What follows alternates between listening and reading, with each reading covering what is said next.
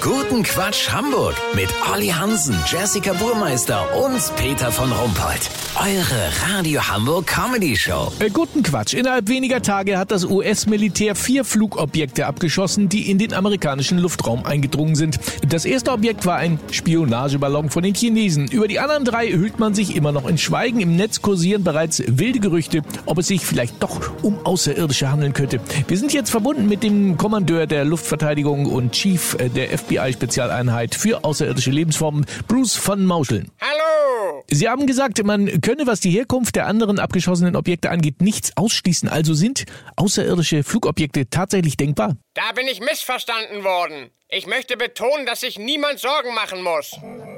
Moment bitte. Was willst du?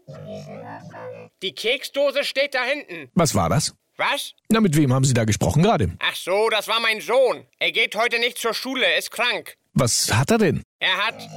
Entschuldigung. Was ist denn jetzt noch?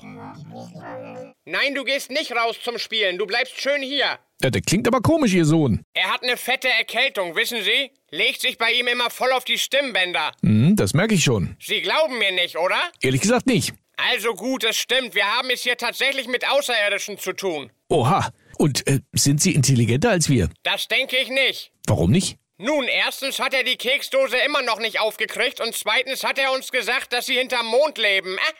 Also, ja, natürlich. Sehr beruhigend. Äh, Kurznachrichten mit Jessica Burmeister. Arzneiausschlussverfahren. Apotheke will umstrittenen Hustensaft nicht mehr in ihrem Regal haben.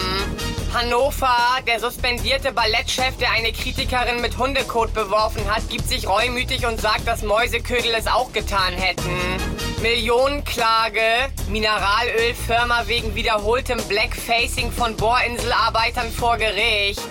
Das Wetter. Das Wetter wurde Ihnen präsentiert von Alkoholisiertes Reptil des Tages. Die Kornnatter.